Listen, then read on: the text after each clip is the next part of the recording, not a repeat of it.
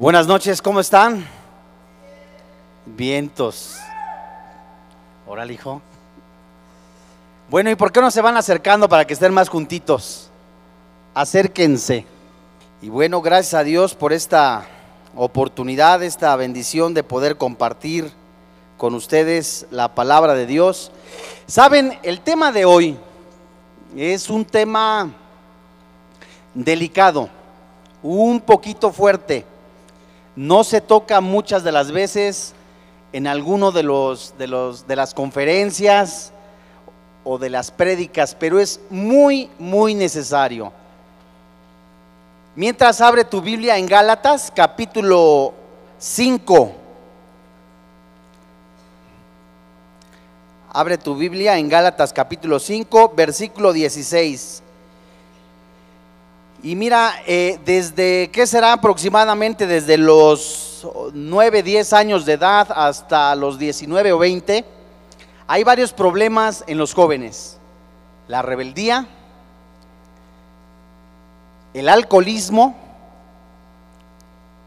y la inmoralidad. Y uno de los temas que vamos a ver hoy que solamente dos o tres veces voy a, a mencionar esa palabra, porque para muchos ha de ser muy fuerte, es la masturbación. Es un tema delicado, pero necesario. Y pues vamos a, mencionarlo tal y como lo mencionan algunos teólogos, como autosexualidad.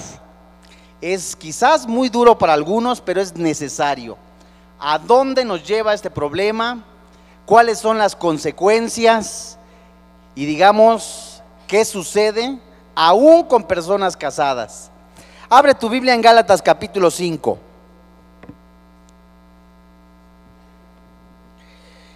Y dice la Biblia, Gálatas capítulo 5, versículo 16 hasta el versículo 21.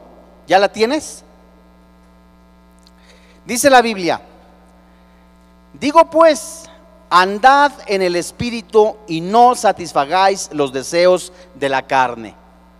Porque el deseo de la carne es contra el espíritu y el del espíritu es contra la carne. Y estos se oponen entre sí. Para que no hagáis lo que quisieres. Pero si sois guiados por el espíritu, no estás bajo la ley. Versículo 19, ve tu Biblia. Y manifiestas son las obras de la carne que son adulterio, fornicación, inmundicia, lascivia, idolatría, hechicerías, enemistades, pleitos, celos, iras, contiendas, disensiones, herejías, envidias, homicidios, borracheras, orgías. Y más adelante dice, y cosas semejantes a estas. Dice Pablo, acerca de las cuales os amonesto, como ya los he dicho antes, que los que practican, que los que practican tales cosas no heredan el reino de Dios. Fíjate, las palabras eh, que menciona Pablo, cosas semejantes, en el griego original se escribe caíta o maía y traducido al español significa las cosas asociadas o semejantes a estas. Es decir, que si hablamos de borrachera son cosas asociadas con ello. Con orgías, cosas asociadas a ello. Pornografía relacionado a la inmoralidad. Hoy día nos enseñan en la preparatoria, en la universidad, diversos sexólogos que es normal la autosexualidad, que forma parte de tu vida. Pero ¿qué dice la Biblia? ¿Qué dicen los hombres que han estudiado la palabra de Dios y que aún más, que la escudriñan y que también son personas catedráticas, sexólogos? Mira,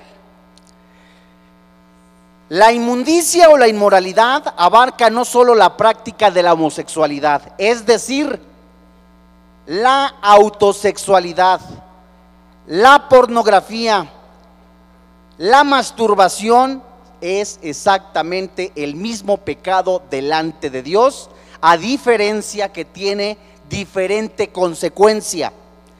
Fíjate, según el diccionario, define la autosexualidad como la estimulación de órganos genitales hasta el orgasmo, llevada a cabo mediante el contacto manual o corporal de otro tipo, excluyendo el coito. Atención, no estamos en una clase de prepa ni de sexología, estamos estudiando lo que dice la Biblia en base a ese tipo de prácticas y que hoy día se practican en muchos jóvenes. ¿Y a dónde lleva?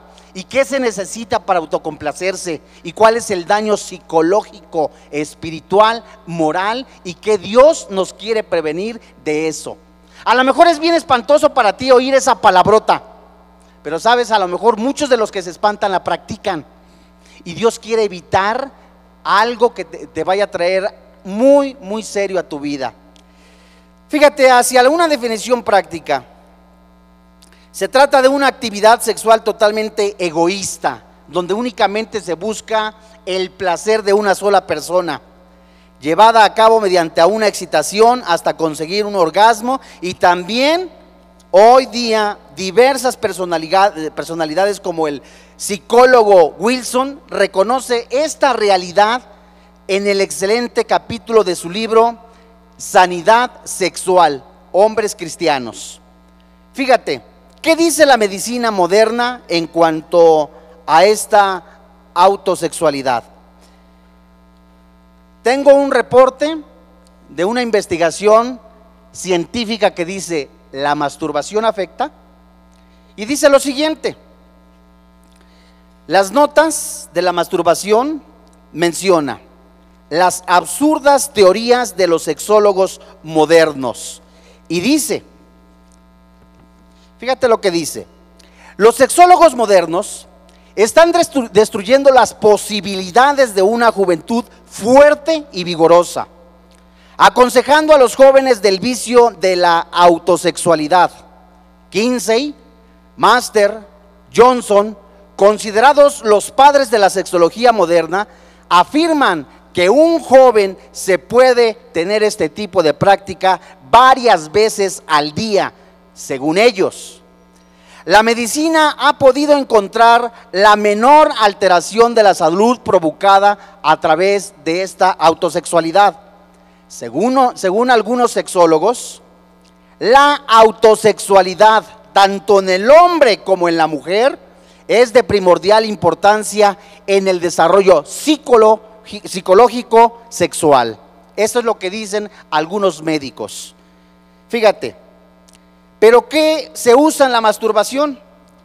Fíjate, tengo un texto de un hermano cristiano, sexólogo, en donde publicó Sexo tóxico, relaciones perjudiciales, una perspectiva real de la pornografía. La Biblia nos enseña, y la misma, un mismo sociólogo nos enseña que para tener ese tipo de práctica se necesitan imágenes en la mente. La Biblia nos enseña también cuáles son las consecuencias de tener ese tipo de imágenes. Al menos nos enseñan que es un gran negocio la pornografía. Este reporte nos dice, la pornografía es un gran negocio que hace ganar dinero sin importar cómo. Las personas que trabajan en ella van a mostrar cualquier cosa con tal de que los clientes regresen y compren más. Fíjate nada más. Se hicieron 11 mil películas pornográficas contra 400 películas en Hollywood el año pasado. 70 mil sitios pornográficos en Internet publicado en el artículo de New York Times el 20 de mayo. Es decir, que la pornografía supera las ventas de las películas de Hollywood. Es decir, la pornografía incrementa los sitios de internet que hablan de cultura y más se, han enfocado últimamente a este vicio y a este peligro contra la juventud. Vamos a ver más adelante. ¿Cuáles son las consecuencias de la pornografía? ¿Qué es lo que Dios nos quiere advertir en cuanto a la pornografía? Según este texto, nos enseña las mentiras de la pornografía. Mira, con mucho respeto a las damas que están presentes, Voy a, tratar de ser lo más liviano en cuanto se menciona esto. La pornografía no está hecha para educar, como muchas de las veces te dicen. ¿Sabes? Eh, con esto vas a aprender cómo hacer el amor, con esto vas a aprender cómo tener relaciones sexuales. Eso no es cierto. La pornografía lo único que busca es un negocio y por consiguiente no hay barreras ni morales ni espirituales. Lo que busca es tener ganancias para aquellos que tienen ese negocio y no les va a interesar echar a perder familias ni la juventud. Fíjate muy bien, de las nueve mentiras que se mencionan en cuanto a la pornografía, la primera, se muestra que las mujeres no son seres humanos. Las mujeres en la revista, por ejemplo, Playboy, son llamadas conejitas, en donde se convierten en adorables animalitos y las llaman playmates. ¿Qué significa esto? La mujer es degradada, la mujer es humillada y comparada con animales. Fíjate lo peligroso que es la pornografía. Además, la pornografía denomina a las mujeres como animales, juguetes o solo partes del cuerpo, ya que algunas veces solo se muestran las partes íntimas de las mujeres. La mentira número dos en cuanto a la pornografía. Las mujeres son como un deporte. ¿Esto qué significa? A los adictos del sexo les ven como trofeos. Entre más novias tuvieron, es mejor. Entre más relaciones sexuales tuvieron, es mucho mejor. Entre más conquistas sexuales tuvieron, es mucho mejor. Pasando entonces a la mujer, degradándola como un objeto.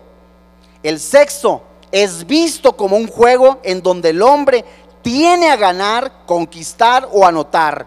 Es decir, el triunfador es aquel que tiene más relaciones sexuales ilícitas. Mentira número tres, las mujeres son una propiedad. ¿Qué significa esto? La pornografía es más que esto. Muestra a las mujeres como mercancía en catálogos, donde no se importa ni se interesa si es inteligente o no, sino únicamente su físico. Mentira número cuatro, el valor de una mujer depende de la belleza de su cuerpo. ¿Qué significa esto? A la pornografía no le importa la inteligencia o la personalidad de una mujer, sino el físico. Mentira número 5. Las mujeres desean ser usadas. Por supuesto, dice otra palabra acá más fuerte. ¿Qué significa esto? Esto hace que el hombre piense que maltratar o abusar de las mujeres es verdadero entretenimiento, es un juego, Vas a conquistar a fulana, a Mengana, tienes relaciones sexuales con ellas. Gloria, qué padre, qué lindo. Yo la conquisté y le hice esto, le hice aquello, me burlé. Es un triunfo para el perverso sexual. Mentira número 6. Las mujeres deben de ser humilladas. ¿Qué se enseña en la pornografía? El maltrato a la mujer, la humillación, violencia física, psicológica a la mujer. La pornografía está llena de argumentos humillantes hacia la mujer. Mentira número 7. Los niños deben de tener sexo. ¿Esto qué significa? A lo mejor vistes el periódico, leíste el periódico, vistes el televisor, una noticia en donde se capturó a un pederasta. ¿Qué significa esto? Un hombre que abusa sexualmente de los niños. ¿Y, y qué nos enseña esto? Los niños deben de tener sexo. Esa es una mentira. Uno de los éxitos de la pornografía es tener sexo con niños o aparentar serlo. Las mujeres muchas de las veces en la pornografía se visten de colegialas, se visten de niñas para que después abusen sexualmente de ellas. Y esto hace que los niños sean vistos como objetos sexuales. Mentira número 8. El sexo es imprudente y es divertido, de acuerdo a lo que dicen algunos. La pornografía agrega algunos elementos peligrosos o ilegales para hacer el sexo que se haga parecer interesante. Y mentira número nueve, la prostitución es atractiva. ¿Qué enseña la pornografía? Proporciona imágenes de la prostitución. Muchas de las mujeres que aparecen en estos materiales caen en la prostitución porque buscan una aparente libertad que no tienen y una gran mayoría de los adictos al sexo son adictos al alcohol, a las drogas, a la nicotina. Esto es lo que nos está enseñando este reporte en cuanto a las mentiras del sexo. Te vuelvo a insistir. Yo no sé qué sea más fuerte para tus oíditos, escuchar esto o las majaderías que muchos dicen en la calle, o la manera perversa en que ves a las mujeres, o la manera desordenada en que deseas tener muchas de las veces relaciones ilícitas. No sé qué sea más fuerte y divertido para ti, pero sí, Dios te quiere alertar de que tengas una vida, una vida santa, agradable, perfecta para Dios. Qué escándalo escuchar esto, quizás dirás. Para muchos será jajaja, jojojo, hoy lo que está diciendo, pero esto es más serio de lo que tú te imaginas. Porque Dios está hablando a los jóvenes, a las generaciones que se están preparando para un futuro. Y muchos de ellos se están perdiendo porque qué flojera escuchar de eso. Qué pereza escuchar de eso. Pero no te interesa la santidad. Alguno dirá. Fíjate, ahora, la masturbación afecta de acuerdo a que algunas personas, estudiosos, lo llaman la masturbación o la autosexualidad como un vicio solitario. ¿Y sabes qué ocurre con ello? De acuerdo a esta investigación, al doctor Adrián Zapetti, médico psiquiatra, sexólogo, presidente de la Sociedad de Sexualidad Humana, dice, el ser humano ocurre lo mismo si el varón entra en el abuso sexual con prostitutas, animales o el vicio terrible de la autosexualidad antes de los 21 años, antes de que se maduren completamente las semillas o como las conocemos coloquialmente como espermatozoides, esto va a desarrollarse el centro sexual de forma normal. Por la masturbación y el abuso sexual, sufren un gasto desenfrenado sexual a la edad de 35 años, cuando una persona no usa su sexualidad correctamente, tiende a dar pasos agigantados a la vejez. Problemas psicológicos, el rechazo a la mujer o al hombre, dependiendo el caso. Y además, afirma Samuel en el capítulo sexual normal en su libro Matrimonio Perfecto, que la fantasía sexual erótica produce impotencia de tipo sexual. Quizás estás muy jovencito, pero Dios te está diciendo, cuida tú tus partes, los ojos para ver, los oídos para escuchar, tus pies para caminar, así, etcétera y etcétera. ¿Sabes por qué hay muchos anuncios que dicen eh, eh, las pastillas azules, las pastillitas amarillas? Porque hay problemas de ese tipo en muchos matrimonios. Porque hubo un, un exceso una manera incorrecta de usar el sexo y Dios te lo quiere evitar. Guarda tu cuerpo. ¿Sabes? Te voy a presentar un periódico. Algunos lo habrán de conocer, el financiero. ¿Hacia dónde ocurre la pornografía?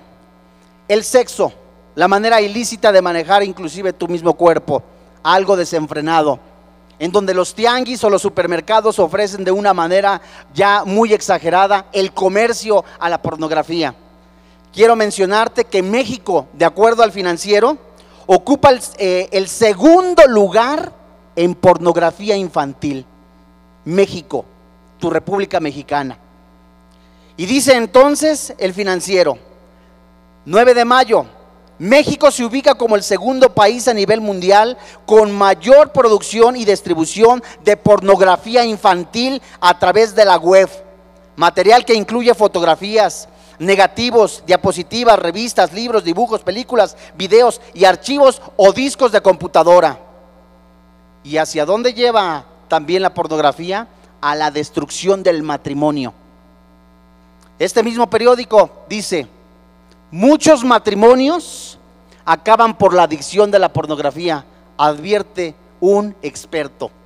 Y dice el contexto, el presidente de la organización, Robert Peters, advirtió que al menos 10% de la población mundial es adicta a la pornografía y que este vicio es causante de la ruptura de muchos matrimonios. Durante el Congreso Internacional Vida y Familia, titulado Mentiras Globales, realizado en la Universidad Autónoma de Baja California, el experto señaló que la mayoría de los casos el adicto es el varón, es decir, quien más compra pornografía es el hombre. ¿Qué más dicen los reportes? Estamos viendo lo que dice la ciencia, la medicina, la misma historia y también qué es lo que nos dicen los investigadores. Fíjate muy bien. Este vicio solitario, como algunos lo mencionan, de acuerdo a este antecedente, no solamente te provoca desequilibrios psicológicos, espirituales, morales, sino que también es algo que la ciencia y que también la Biblia te menciona como algo antinatura, que no se debe de hacer.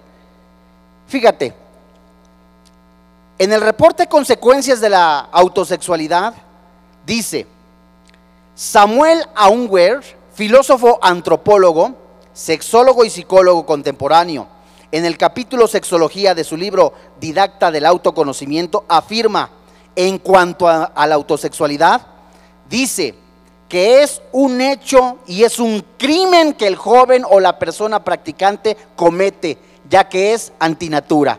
Hasta aquí podemos ver qué es lo que dicen algunos investigadores. Pero ¿qué dice la Biblia?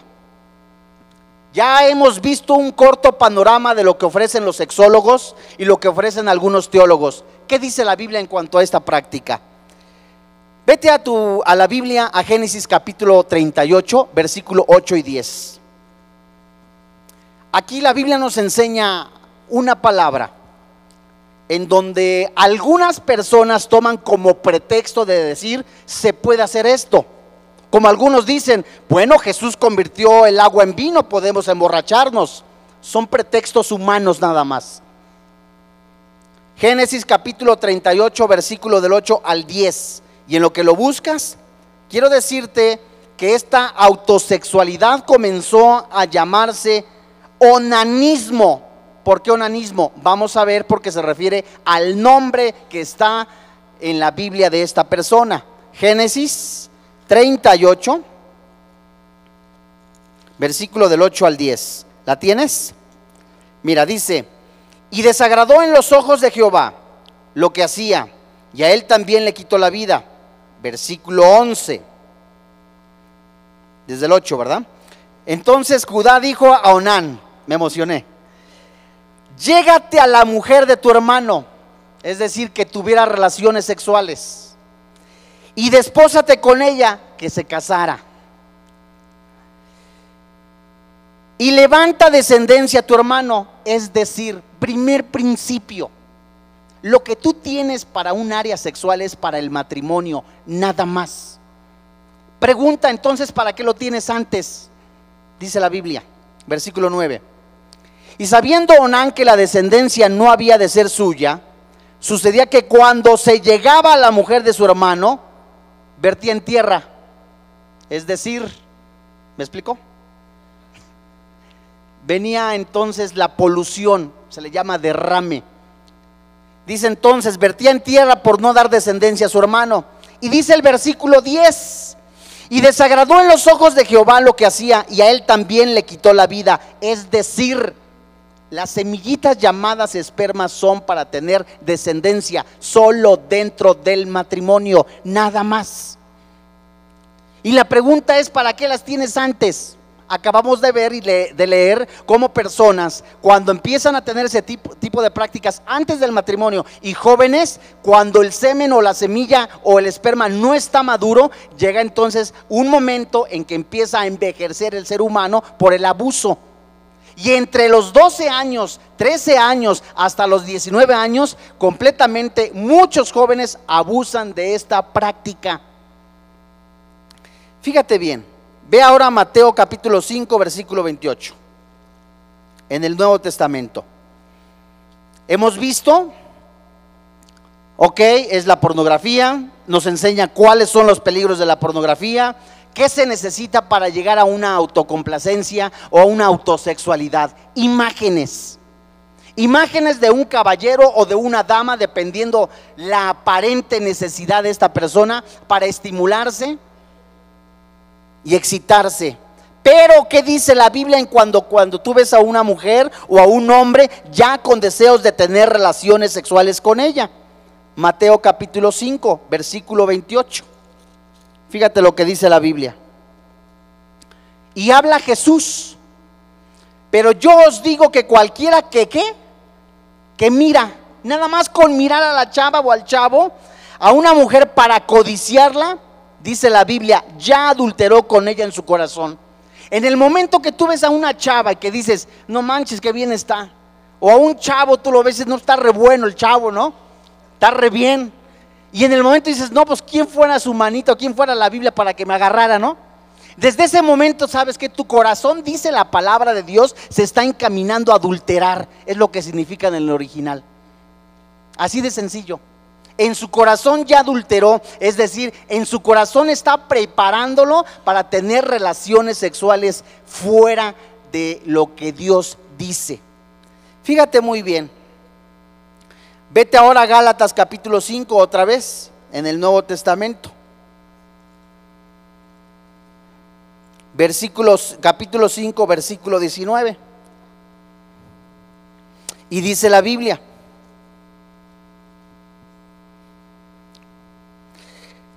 Te voy a leer desde el 16, Gálatas 5, 16. Dice, digo pues, andad en el Espíritu. ¿Y qué? Y no satisfagáis, es decir, no alimentes, no proporciones, no des a los deseos de la carne. ¿Cuáles son esos deseos de la carne? Porque el deseo de la carne es contra el espíritu y el espíritu es contra la carne. Y estos se oponen entre sí para que no hagáis lo que quisieres. Versículo 18. Pero si sois guiados por el Espíritu, no estás bajo la ley. Versículo 19. Y manifiestas son las obras de la carne, que son adulterio, fornicación, inmundicia, lascivia. Ese grupo de, de pecados están relacionados en lo mismo. Lascivia, el que se le ocurre nada más estar viendo a la mujer o al hombre, dependiendo de lo que quiera, con deseos de poseerla. Adulterio, fornicación, todo va relacionado. Y para muchos jovencitos, para muchos de nosotros que yo también pasé por esa edad, lo más divertido era verle quizás a lo mejor las prendas íntimas a las mujeres. A veces te ponías abajo de, las escaleras y jajaja, jojojo, pero no te imaginas cómo alimentas eso de una forma desordenada. Y luego en la secund llevaban las revistas y era como competencia ver quién llevaba más revistas o los videos. Pero no te imaginas el daño tan peligroso, tan desastroso para tu mente, para tu espíritu, el estar alimentando a través de ese material tu vida. Fíjate muy bien, ¿qué problemas puede causar la, autosexualidad? Vamos a hacernos unas preguntas. Primero, ¿debe convertirse la autosexualidad en un esposo o en una esposa suplente? Porque es lo que pasa. Algunos dicen, ¿sabe? Como no puedo tener relaciones sexuales con mi novio o mi novia, mejor hago esto. Error. Algunos dicen, pues sabes qué, como estoy en tal parte tan solo, pues no hay ni con quién, pues yo solito. Error. Y en segundo lugar, ¿es la autosexualidad la única forma de evitar la lujuria? ¿Es la autosexualidad la única manera, la única forma de evitar el adulterio? No, porque lo estás haciendo en ese mismo momento. Hay otras maneras con mucho más consecuencia que mencionan las escrituras y que implican el riesgo. ¿Cómo puede la autosexualidad convertirse en hábito? Ve, conmigo a Primera de Corintios, capítulo 7. Es decir, algunos se preguntará, ¿para qué entonces tengo lo que tengo antes de casarme? ¿Para qué tengo estos deseos y estas pasiones que son naturales, dirás? Primera de Corintios, capítulo 7, versículo 8. Y aquí habla Dios a los solteros, a las viudas que están así sin compañero o un esposo o una esposa. ¿Y qué es lo que Pablo les menciona? ¿Sabes? Primera de Corintios capítulo 7, versículo 8. Dice, digo pues a quienes, a los solteros, a las viudas que bueno les fuera quedarse como yo. Pablo no tenía pareja, no tenía esposa. Pero si no tienen don de continencia, cásense. Pues mejor es casarse que estarse quemando. Es decir, así como estás con lo que tienes, evita hacerlo. Así con lo que Dios te ha dado para usarlo en un momento que Dios tiene, tiene preparado dentro del matrimonio, sí, se oye difícil, se oye duro, aguántate La única manera de poder de caer en un pecado o algo que, te, que, que se enoje Dios o que trae algo destructivo para tu vida, la única manera es desobedecer. Y si Dios te ha dado un ojo para ver, un oído para escuchar, una boca para hablar correctamente, que cuides tu cuerpo, eso, cada parte de tu cuerpo tiene que ser cuidado por ti. Tú eres responsable. Y después de que muchas de las veces nos hemos dado cuenta que después de haber abusado sexualmente de tu cuerpo, de, beber este, bebidas alcohólicas o etcétera, etcétera, te llegas a enfermar, luego le reclamas a Dios por qué estás enfermo. Y luego le reclamas muchas de las veces, oye, ¿por qué me pasó esto? Sin darte cuenta que tú eres el responsable de ello. Hace muchas veces, hace muchos años yo conocí una persona y este señor era peinador de una empresa una empresa, peinaba a los artistas, etcétera, etcétera. Era homosexual, gay. Y este chavo contrajo sida. Y después se le inflamó el hígado y lo tenía ya graso, lo que se le llama como cirrosis hepática. Él fue responsable de su consecuencia de haber tenido cirrosis hepática por haber bebido mucho. Él fue responsable inclusive de haber tenido una enfermedad contagiosa por haber tenido relaciones sexuales fuera antinatura. Y sabes, después le reclamaba a Dios diciéndole, si Dios existiera, ¿por qué no me cura? Y muchos de ellos buscando la cura después, al obtenerla por la misericordia de Dios, se olvidan de su creador y únicamente se acuerdan de Dios cuando tienen, ¿sabes cómo? La piedra en el zapato. ¿Sabes? La autosexualidad, en cambio, produce una mayor soledad. Es verdad, la Biblia nos dice, no es bueno que el hombre esté solo. Y para eso Dios ha creado, ha formado a la ayuda idónea. Hay siete razones para resistir la autosexualidad. Hay siete razones de las cuales Dios te dice, no lo hagas antes. No, es decir, esto no tienes que hacerlo para nada. Te trae consecuencias desastrosas. En primer lugar, no se trata de algo necesario. La autosexualidad no es algo con lo que tienes que vivir diario. Es algo que tú tienes que resistir, es algo que tienes que decirle no, porque tú tienes que tener control y dominio propio. Romanos capítulo 8, versículo 2, 1 y 2, la ley del espíritu que vive en el cristiano y la ley de la carne que es el pecado, nos enseñan dos cosas. Una, ¿qué es lo que controla? ¿Qué es lo que gobierna tu vida? Una persona que está más, tú cristiano que me escuchas, que vives más en Cristo Jesús, que alimentas tu alma, tu espíritu a través de la palabra de Dios, de la comunión íntima con Dios, que cantas, alabas, que vives en santidad, el Espíritu Santo es lo que gobierna tu vida. Pero si tú vives más en la carne, más en el cigarro, más en la nicotina, más en el alcohol, es lo que gobierna tu vida. Y por eso te causa mucho trabajo después resistir a ello. ¿Sabes? Otra de las cosas en la que siete razones para resistir la autosexualidad es la siguiente. No hay paz ni libertad en estar esclavizado a la autosexualidad. Entre más busca una persona la pornografía, la autosexualidad, se convierte en un adicto. Y sabes, hay grupos como AA, alcohólicos anónimos, como también adictos al sexo. Y esto existe. Personas que buscan una orientación, una ayuda, porque se ha convertido en una obsesión por vivir en ello. No hay ninguna paz. Imagínate una persona que narra e, este libro, Sanidad Sexual, que busca una persona el deseo de comprar videos en donde ya no imaginaba cuando yo estaba en el puesto de periódicos comprando videos para satisfacerse. Esto se convierte en una adicción peligrosa. Tú dirás, yo no tengo de ese tipo de problemas. Tú dirás también, ¿sabes? Bueno, pues a mí no me cuesta trabajo, yo no, me, no, no tengo problema en ello. Sabes, Dios te está alertando. El problema principal de una gran parte de varones y mujeres es la inmoralidad. Por ello la Biblia nos anuncia que al final de los tiempos serán como Sodoma y Egipto, inmoralidad, idolatría.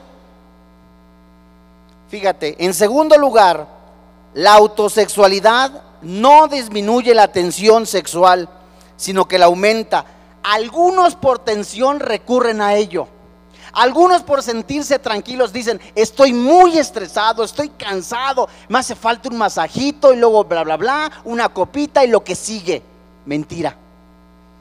Eso incrementa en tu vida el riesgo peligroso de seguir cayendo más y más y más en este vicio. En tercer lugar, la conducta autoerótica implica casi siempre pecado sexual, lascivia y en el terreno de la fantasía se vuelve obsesión. Te imaginas a Panchita, te imaginas a Lucrecia, te imaginas a Ruperto, ahí estás fantaseando. Imagínate el peligro que hay ya en tu mente. Ya es algo infeccioso. En cuarto lugar, la autosexualidad produce una fijación en los propios órganos, deseos sexuales, al contrario de lo que sucede en una relación sexual compartida con el esposo o la esposa. Es decir, a algunos les va a ser más atractivo la autosexualidad que después buscar una esposa o un esposo. Esto es cierto y es verdad. Se convierte en una obsesión. Y cuando abusan de este tipo de cosas en el matrimonio, perdóname la expresión, no funcionan. Porque hay un, un problema, ¿sabes qué? Mental. Es un problema mental y para poder tener una sanidad en esa área, primero se necesita sanar el corazón, el espíritu y el alma a través de Jesucristo y luego el alma y eh, en, la palabra de Dios empieza a sanar la mente. Por eso hay muchos enfermos en esa área. En quinto lugar, la autosexualidad crea hábito. La única manera segura de evitar la posibilidad de contraer dicho hábito y esclavizarse a él es nunca empezar a, practicarlo. En sexto lugar, la autoestimulación erótica desempeña un papel central en casi todas las formas de esclavitud sexual, desde la promiscuidad hasta la homosexualidad, pasando por la pornografía. Los adictos al sexo tienen siempre el hábito de la autosexualidad. Y algunas personas no pueden disfrutar de una relación sexual sana dentro del matrimonio porque tuvieron este problema antes de casarse. Y por último, la autosexualidad incontrolada puede tener una clara dimensión demoníaca. Es decir, si tú te profundizas un poco más a lo que dice la palabra de Dios, existen espíritus llamados demonios de cubus, incubus, sucubus y en donde muchos están durmiendo y dicen, tuve un sueño húmedo. ¿Sabes qué es eso? No es más que una relación sexual con demonios. Y algunas personas dirán, ¿cómo es posible que hasta en los sueños? Pues sí, así es. Y eso viene en la Biblia. Ese tipo de espíritus están alimentados a través de la pornografía, a través de la inmoralidad. Una mente sana, una mente completamente llena del Espíritu de Dios no piensa, ni sueña, ni tampoco practica relaciones sexuales fuera del matrimonio, ni tampoco tiene sueños de ese tipo. La medicina enseña a algunos médicos que es parte natural dentro del joven o de la persona, a lo que llaman la polución. La polución es el derrame del semen ¿Sabes? Eso es algo natural, pero cuando existe dentro de una persona sana mental y espiritualmente, no cuando ocurren los famosos sueños, producto únicamente de la inmoralidad. ¿Sabes? Hay algo que la Biblia nos enseña. Ve a Santiago capítulo 4. No sé si, si sea grotesco para ti, pero insisto, es necesario.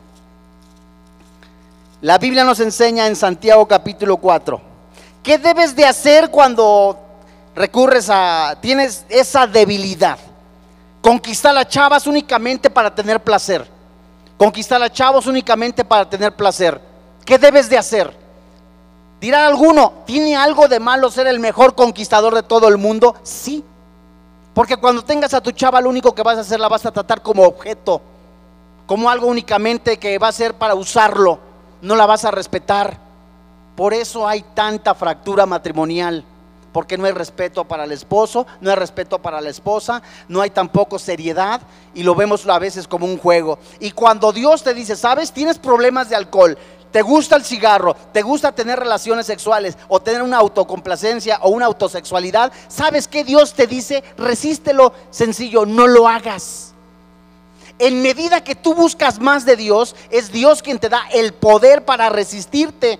En medida que tú tienes poder a través de la comunión con Dios, que recibes el poder del Espíritu Santo, día con día, horas alabas a Dios, sigues buscando de Dios, eso te fortalece para vivir en santidad. Y sabes, la Biblia te dice en Santiago capítulo 4, versículo 7 al 8, dice, Someteos pues a quién? A Dios. Resistir al diablo y huirá de vosotros. Acercaos a Dios y Él se acercará a vosotros. Es decir, Satanás nunca te va a obligar a pecar. Satanás te va a presentar la tentación tal y como dice Santiago. Te va a presentar de esta manera porque no es Dios. No es Dios quien te dice, ah, es que Dios me mandó esta, esta chava o este chavo para ver si aguantaba. No, mentira. Dios no toca el mal, ni el mal le toca a él. Es Satanás que te presenta la figura, a veces es tu misma carne, las consecuencias que vives caído espiritualmente y le echas luego la culpa a Satanás. En lugar de decir, bueno, ¿en qué estoy mal? ¿Por qué no reviso mi vida? Romanos capítulo 6, versículo del 11 al 14. Qué interesante es lo que nos dice la palabra de Dios. ¿Qué vas a hacer con lo que tú tienes ahorita antes de casarte? ¿Qué es lo que tienes que hacer? ¿Qué es lo que Dios quiere que hagas con tu cuerpo? Ojos, oído, todo, cada parte de tu cuerpo. Dice la Biblia, Romanos capítulo 6, versículo 11. ¿La tienes? Fíjate lo que dice la Biblia. Así también vosotros consideraos muertos al pecado, pero vivos para Dios en Cristo Jesús, Señor nuestro. Dice el versículo 12, no reine pues el pecado en vuestro cuerpo mortal de modo que lo obedezcáis en sus concupiscencias. Ni tampoco presentéis vuestros miembros al pecado como instrumentos de iniquidad, sino presentaos vosotros mismos a Dios como a vivos de entre los muertos, y vuestros miembros a Dios como instrumentos de justicia. Porque el pecado no se enseñorará de vosotros, pues no estás bajo la ley, sino bajo la gracia. ¿Qué dice Pablo? Antes voluntariamente ibas y comprabas la botellota, comprabas los cigarrotes, voluntariamente. Ibas y lo comprabas y lo hacías. Antes voluntariamente ibas y conquistabas a la chava para tener relaciones sexuales. Ahora voluntariamente presenta tu cuerpo en sacrificio vivo. Romanos capítulo 12, versículo 1 y 2. Para que compruebes la voluntad de Dios. Dios te ha apartado, es lo que significa la palabra santo. Dios te ha apartado para que eh, dentro de todo esto, fíjate qué interesante, Romanos capítulo 6 nos enseña algo, que el Espíritu Santo te pone y te coloca dentro del cuerpo de Cristo cuando recibiste a Jesús como tu Salvador personal, en ese momento te injerta, te inserta ahí dentro del cuerpo cuya cabeza es Cristo, y ¿qué sucede? Formas parte del cuerpo de Cristo. La pregunta es, si eres cristiano, si ahora eres hijo de Dios, si ahora formas parte del cuerpo de Cristo, ¿será correcto que te vayas entonces siguiendo buscando ese tipo de prácticas? ¿Es correcto? ¿Andará pues entonces alguien, una célula fuera del cuerpo? Esta célula se muere. ¿Andará pues entonces un ojo fuera del cuerpo buscando ver otras cosas desagradables? Este mismo ya deja de tener vida. Lo mismo sucede con, un miembro del cuerpo de Cristo, un cristiano. Este cristiano debe de entender, tenemos que no digerir, no asimilar, no comprender, sino dejar que el Espíritu Santo nos convenza de que ya no tenemos que hacerlo, ya no tenemos que buscarlo. Te costará mucho trabajo dejar ese tipo de cosas, el chisme, la murmuración, la burla, la pornografía. Eso la Biblia le llama pecado.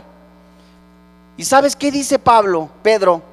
Vete a, las epístolas de Pedro. Primera epístola de Pedro, capítulo cuarto.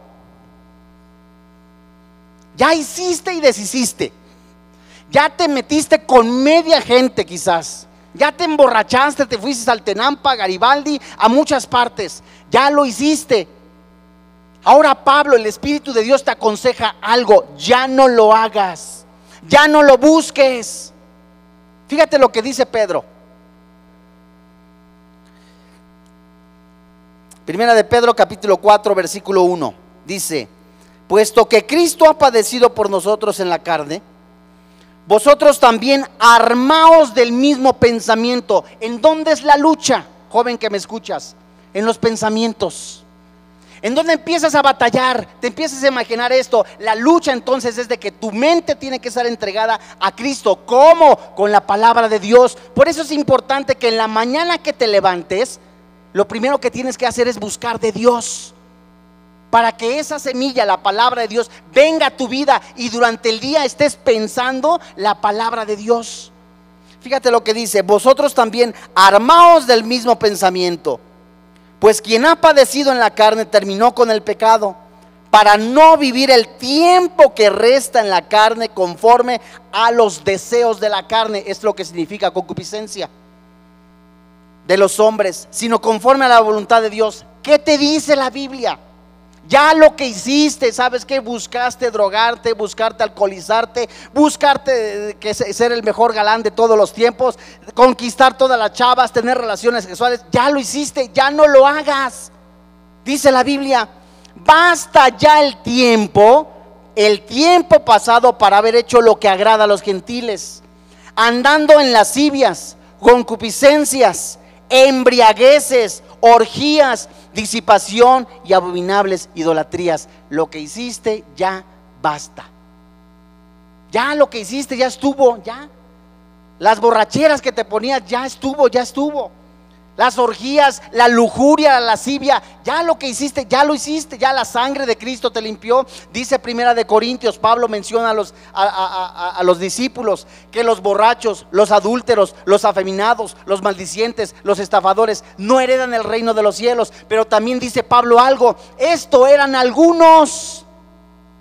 Nos enseña pues de que todos somos ex practicábamos, pero ya no debemos de practicar, porque ahora ya hemos sido colocados dentro del cuerpo de Cristo, hemos sido apartados de las estrategias del mundo, hemos sido apartados de lo que Satanás quiere destruir, que es entonces pues destruir al ser humano a través de este tipo de cosas y prácticas. La Biblia nos dice que el pecado, el pecado pues mora en nosotros, es verdad. Somos hombres que a través de la sangre de Cristo somos limpiados en medida que lo busquemos. Pero ¿qué vas a hacer con lo que tú tienes ahora? La Biblia nos dice en Primera de Corintios, versículo capítulo 6, versículo 12. Ve lo que dice la Biblia.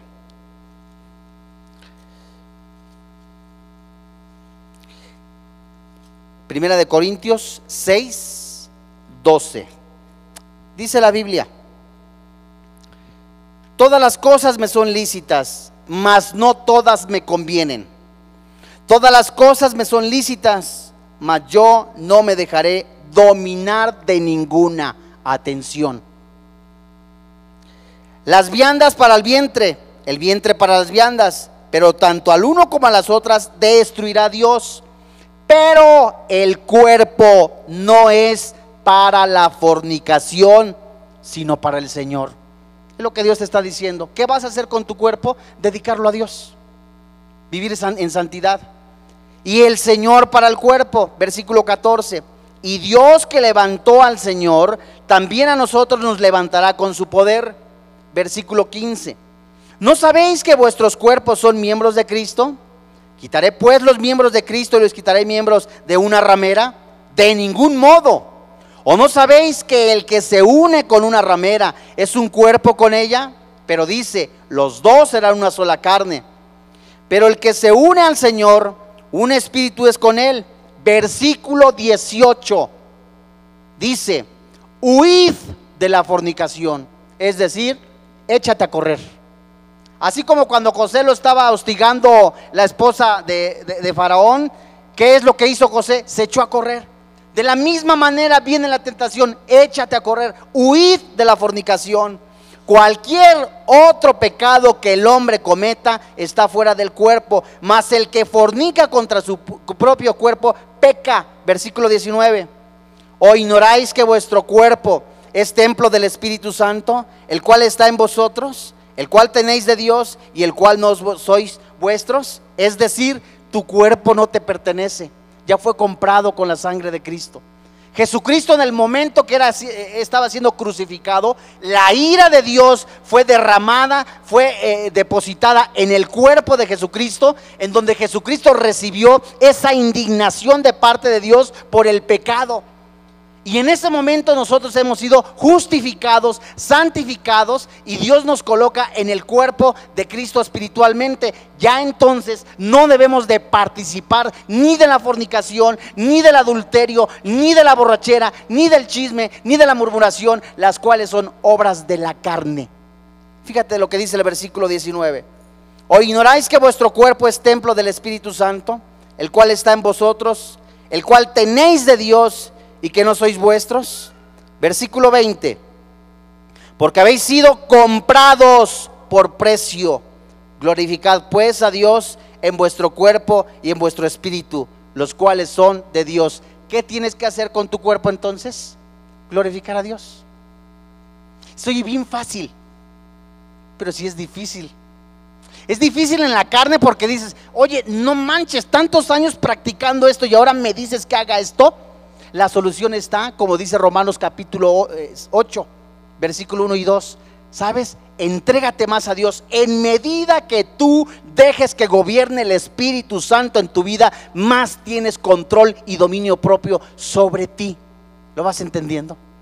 Y lo que Dios quiere claramente es que los jóvenes, inclusive matrimonios, no se pierdan en la inmoralidad. Y por eso Dios, antes de que venga una consecuencia, te avisa, te alerta. Ya no practiques, ya no vivas de esa manera. Échate a correr del pecado. Vive ya en santidad.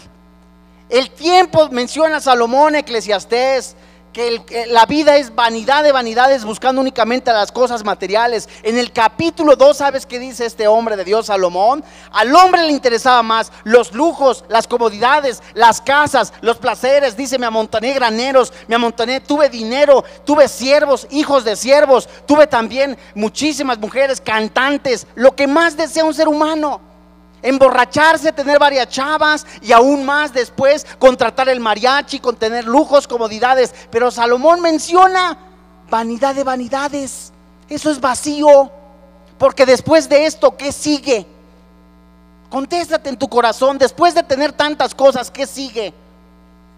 Si no tienes a Cristo, estás vacío. Yo te voy a invitar ahí desde tu lugar a que reflexiones a lo que Dios ha dicho y me ha dicho a mí a través de su palabra. Que reflexionemos en la manera en que estamos viviendo, en la que estamos usando nuestro cuerpo, nuestros ojos, nuestros oídos, nuestra boca, y que todo sea para glorificar a Dios. Vamos a orar. Padre, te damos gracias. Gracias Dios porque tú eres bueno. Gracias Señor porque día con día a través de tu palabra a través de tu Espíritu de verdad, nos hablas para santificarnos, para santificarnos en tu palabra que es verdad. Nos hablas a nuestra alma, a nuestro corazón, a fin de que vivamos completamente en santidad, agradando y glorificando tu santo nombre. Así que hermanos, os ruego por las misericordias de Dios que presentéis vuestros cuerpos en sacrificio vivo, santo, agradable a Dios, que es vuestro culto racional. No os conforméis a este siglo, sino transformaos por medio de la renovación de vuestro entendimiento para que compruebes cuál es la buena voluntad de Dios, agradable y perfecta. No te conformes a lo que el mundo está ofreciendo, a los vicios, a los placeres, al sexo, a la idolatría. No te conformes a eso porque eso es pasajero. Busca de todo corazón, con todas tus fuerzas, al Señor Jesucristo. Búscalo con todo tu corazón ahora que puede ser hallado. Hoy Dios, que está en medio de nosotros y está dentro de nosotros, te pide que te santifiques. Que ya no andes en esa vana manera de vivir. Que ya no uses tus ojos, ni tu lengua, ni cada una de tus miembros para el pecado, sino que ahora los uses para glorificar el nombre de Dios. Que ya los pies que eran presurosos para buscar el mal, ahora sean presurosos para llevar las buenas nuevas. Que los ojos que antes buscaban el pecado, ya no sean para eso, sino únicamente para glorificar a Dios. Haz un pacto con tus ojos, dice Dios. Que ya tu boca no sea para blasfemar, maldecir, calumniar, ahora sea para glorificar el nombre de Jesús. No te conformes a lo que el mundo ofrece, joven. Dios ha hablado de muchas formas, de diferentes formas, y manda que todos los hombres a que se arrepientan. Ahora Dios te dice a ti, joven, que este tiempo donde tienes los ojos brillantes, las fuerzas completas de la juventud, la mente lúcida, sean todas para glorificar el nombre de Dios. No desperdicies tu vida.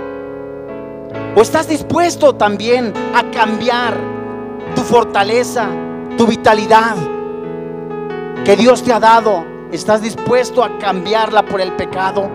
Por un minuto de placer, por un tiempo insignificante, en donde la Biblia menciona, sembraron vientos, cosecharon huracanes.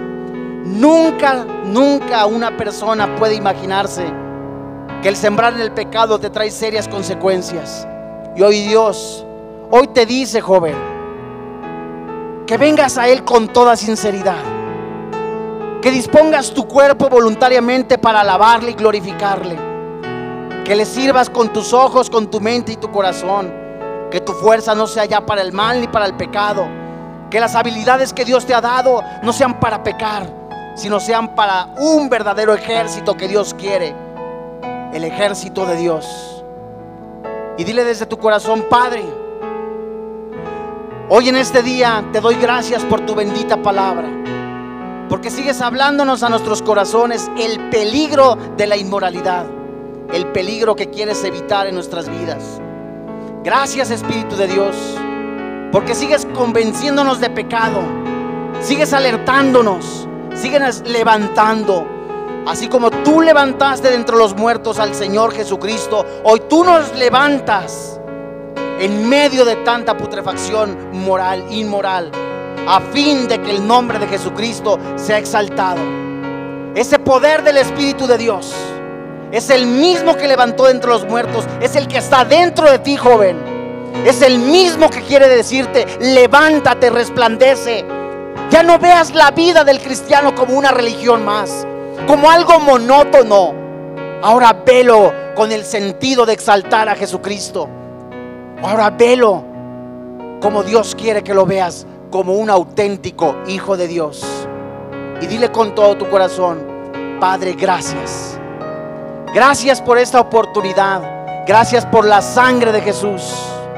Gracias Jesús porque en este momento tú me has limpiado, me has perdonado y yo tomo de tu poder, Espíritu de Dios para encender el fuego que tú has depositado en mi vida. Enciéndelo aún más. Aliméntalo para vivir en santidad, para exaltar y bendecir el nombre de Jesús. Y a ti amigo que vienes por primera vez, hoy Dios te dice,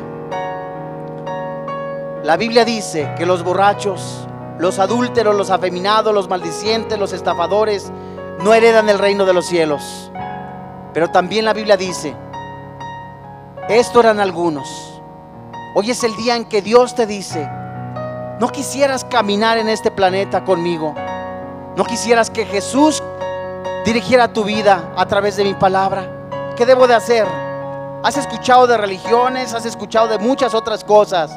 La Biblia hoy te dice que solamente Jesucristo es el único mediador entre Dios y los hombres. Y Él dijo, yo soy el camino, la verdad y la vida. ¿No te, gustaría hoy recibir a Jesús y decirle, entrego mi vida? Hoy te entrego mi vida, Jesús. Solamente repite conmigo y dile hoy desde lo más profundo de tu corazón, Jesús, hoy he aprendido que tú moriste en la cruz, poniéndote en, en mi lugar, pagando mis pecados. Yo sé que tú derramaste tu sangre en pago de mis pecados, que resucitaste al tercer día dándome la vida eterna. Yo te invito, Jesús, a que entres en mi vida. Yo te invito, Espíritu Santo, que entres en mi vida, que me dirijas, que me transformes, que me fortalezcas a través de tu palabra. Yo te confieso, Jesús, como mi Salvador personal. Yo te doy gracias por darme la vida eterna y por darme una vida nueva en Cristo Jesús. Te doy gracias, Padre, por quien ahora vive y reina en mi corazón Cristo Jesús. Amén. Gracias a Dios.